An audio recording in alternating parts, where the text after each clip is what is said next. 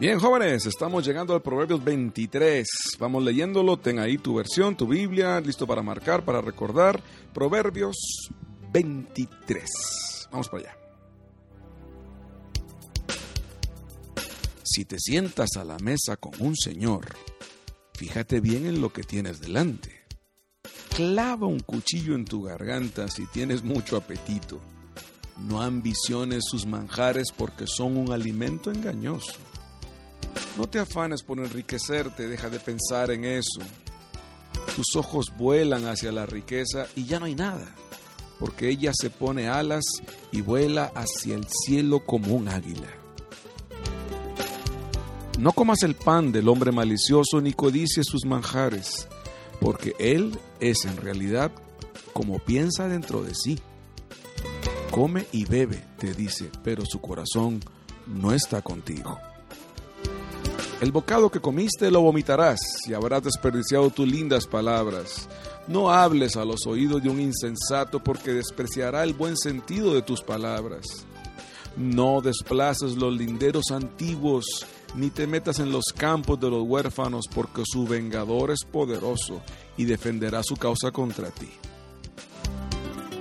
Abre tu corazón a la instrucción y tus oídos a las palabras de la ciencia no tengas pena de corregir a un niño. Si lo corriges, no morirá. Y si lo corriges con la vara de la corrección, librará su alma del abismo.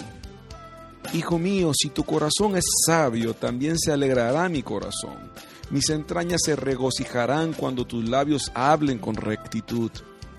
Que tu corazón no envidie a los pecadores, sino que siempre tema al Señor. Así ciertamente tendrás un porvenir y tu esperanza no quedará defraudada. Escucha, hijo mío, y te harás sabio, y enderezarás tu corazón por el buen camino. No te juntes con los borrachos, ni, ni con los que se hartan de carne, porque el borracho y el glotón se empobrecen, y la modorra hace andar vestido con harapos a tu padre que te engendró y no desprecies a tu madre cuando sea vieja. Adquiere la verdad y no la vendas, lo mismo que la sabiduría, la instrucción y la inteligencia. El padre de un justo se llena de gozo, el que tiene un hijo sabio se alegra por él. Que se alegren tu padre y tu madre y se llene de gozo la que te hizo nacer. Mío, préstame atención y acepta de buena gana mis caminos. Porque la prostituta es una fosa profunda y la mujer extraña un pozo estrecho. También ella está al acecho como un ladrón y multiplica las traiciones entre los hombres. ¿Para quién los lamentos? ¿Para quién los quejidos? ¿Para quién las querellas? ¿Para quién los suspiros? ¿Para quién las heridas sin motivo? ¿Para quién la mirada turbia? Para los que la pasan bebiendo y van en busca de vino aromatizado. No mires el vino, qué rojo es, cómo centellea en la copa, cómo fluye suavemente, pero al fin muerde como una serpiente y pica como una víbora. Tus ojos verán cosas extrañas, tu corazón hablará sin ton ni son, serás como un hombre acostado en alta mar acostado en la punta de un mástil. Me han golpeado, pero no me dolió. Me han pegado, pero no me di cuenta.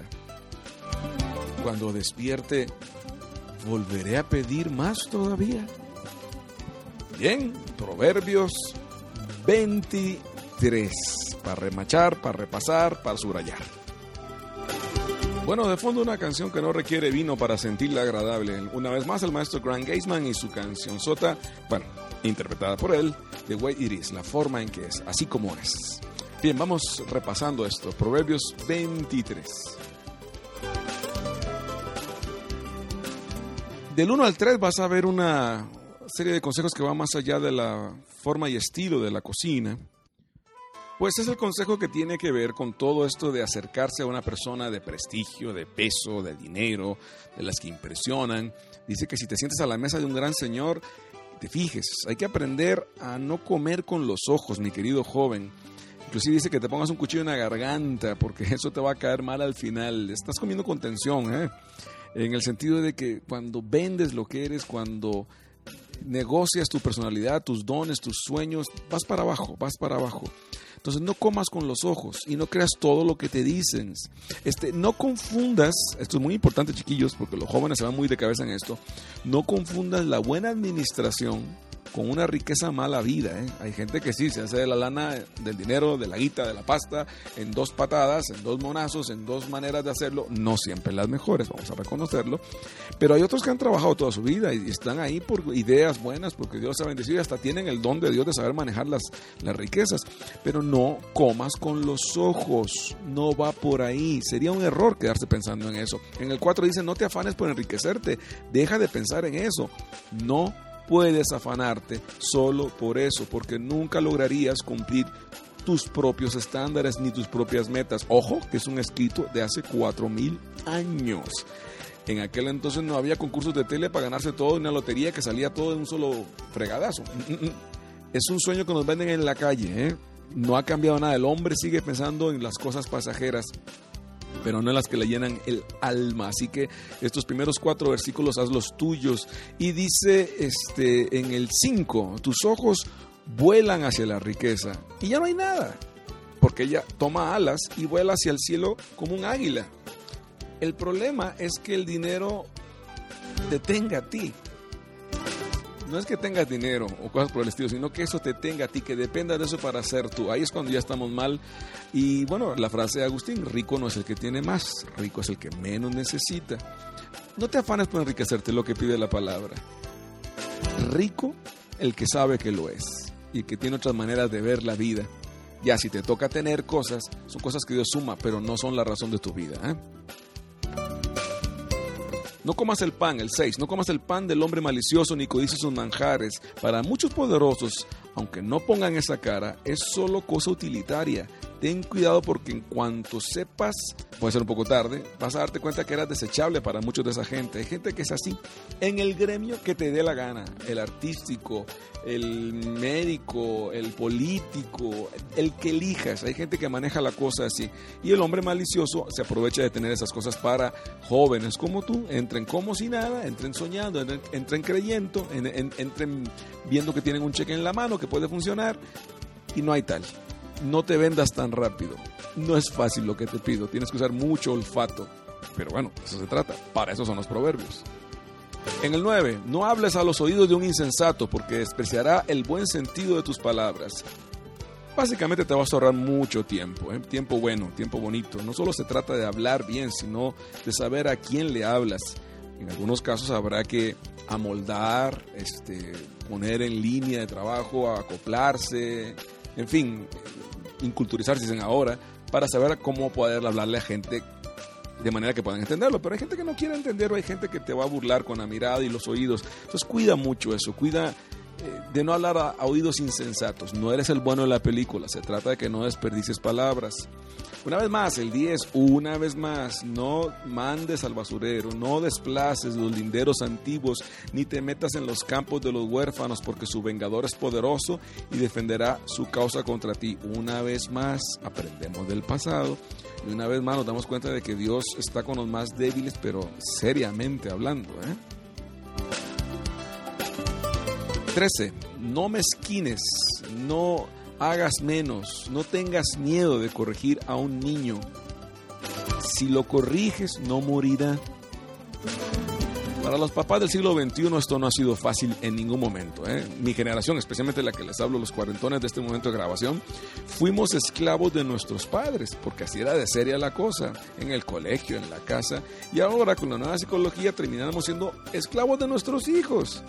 Yo creo que hay que poner las cosas en orden. Lo que aquí dice claramente es, no tengas miedo de corregir a tus pequeños.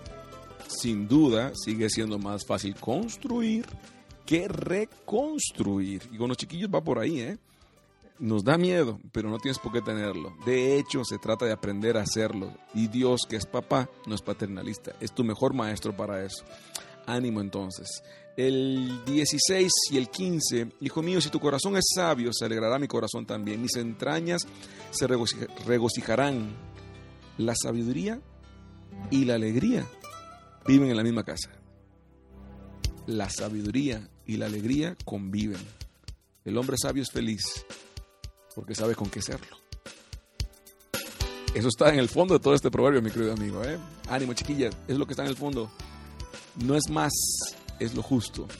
No es menos, es lo que tienes, es lo que necesitas. Y Dios quiere que lo aprendas. 17. Que tu corazón no envidie a los pecadores, sino que siempre tema al Señor. La sabiduría y la alegría habitan juntas.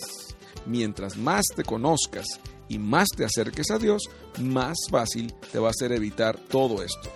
Pues de lo contrario siempre serías víctima. ¿eh? Que tu corazón no envidie a los pecadores. Tu corazón no envidie a los pecadores. En el 18, esta es promesa, subrayenla, péguenla, pásenla a su compo, a su teléfono, mándenla de mensaje. Por el 23, 18, ciertamente tendrás un porvenir y tu esperanza no quedará defraudada. Ciertamente tendrás un porvenir y tu esperanza no quedará defraudada en esta vida mortal y en la eterna. Vamos para allá que volamos, ¿eh? Así que no envidies lo que no hay que envidiar, más bien ama lo que tienes que amar. En el 21, dice claramente, bueno, ya desde el 20 dice, no te juntes con borrachos ni con los que se hartan de carne, porque el borracho y el glotón se empobrecen y la modorra en la que quedan los hace andar vestido de harapos. No le puedo agregar más. Entendemos hoy que el alcoholismo es una enfermedad, pero también entendemos por qué, si te has fijado, la droga en cualquier presentación, la que quieras nombrar, el vicio que te dé la gana nombrar, busca cómo pescar a los chiquillos entre los 13 y los 15, entre los 12 y los 15, porque si los pesca ahí va a ser muy difícil que dejen el vicio después. No imposible. Especialmente se nota con uno que es socialmente aceptado como el cigarro. O sea, los chiquillos que arrancan ahí, pues a esa edad no pasa nada, están con toda la energía. La idea es pescarte ahí. Y nuestra lucha es para que no te pesquen ahí, sino que pesques otras cosas que también va a ser muy difícil que las pierdas, como conocerte, amarte, saber que Dios está ahí y que hay un porvenir para ti. 22. Escucha a tu padre y no desprecies a tu madre cuando sea viejita. A ellos o a los que hayan tomado ese lugar en tu vida, por tu bien, escúchalos y guarda en tu corazón no despreciarlos. No los vas a superar nunca, no te la creas. Vas a amarlos siempre, esa es la idea. 23. Adquiere la verdad y no la vendas. Tienes la ventaja del Espíritu Santo. Pídesela. Para cuando escribieron esto no sabían esto, ¿eh? Adquiere la verdad, no la vendas, lo mismo que la sabiduría, la instrucción y la inteligencia. Y todo eso no se compra, no, es un regalo, pero hay que saberlo ejercitar. Pídeselo al Espíritu Santo, Él sabrá guiarte. Esta es su misión y la que más le gusta hacer, por cierto, con los jóvenes. 25 que se alegren tu padre y tu madre y se llene de gozo los que te dieron la vida. Es el plan de Dios. Y es un plan de Dios además que se sigue repitiendo en los que seguimos en generaciones para adelante. Es maravilloso, o sea, Dios no hace nada más un ratito el asunto, ve todo el libro, no solo un capítulo. 28. La mujer mala, ya en estos tiempos podemos decir el varón también malo, es una fosa profunda. También esa clase de personas están al acecho como un ladrón y multiplican las traiciones entre los hombres. Suena así como, ay, ay, a poco, como que suena de otro barrio, como novela, pero no es así. La infidelidad se aparece en muchas formas, muchacho, ah, muchacho. La infidelidad tiene muchas presentaciones y solo para destruir lo que más tú amas por el puro placer de hacerlo. Yo sé que suena como si te contara algo así patético, pero es que pasa. Si no pasara, ¿para qué te lo digo? 30.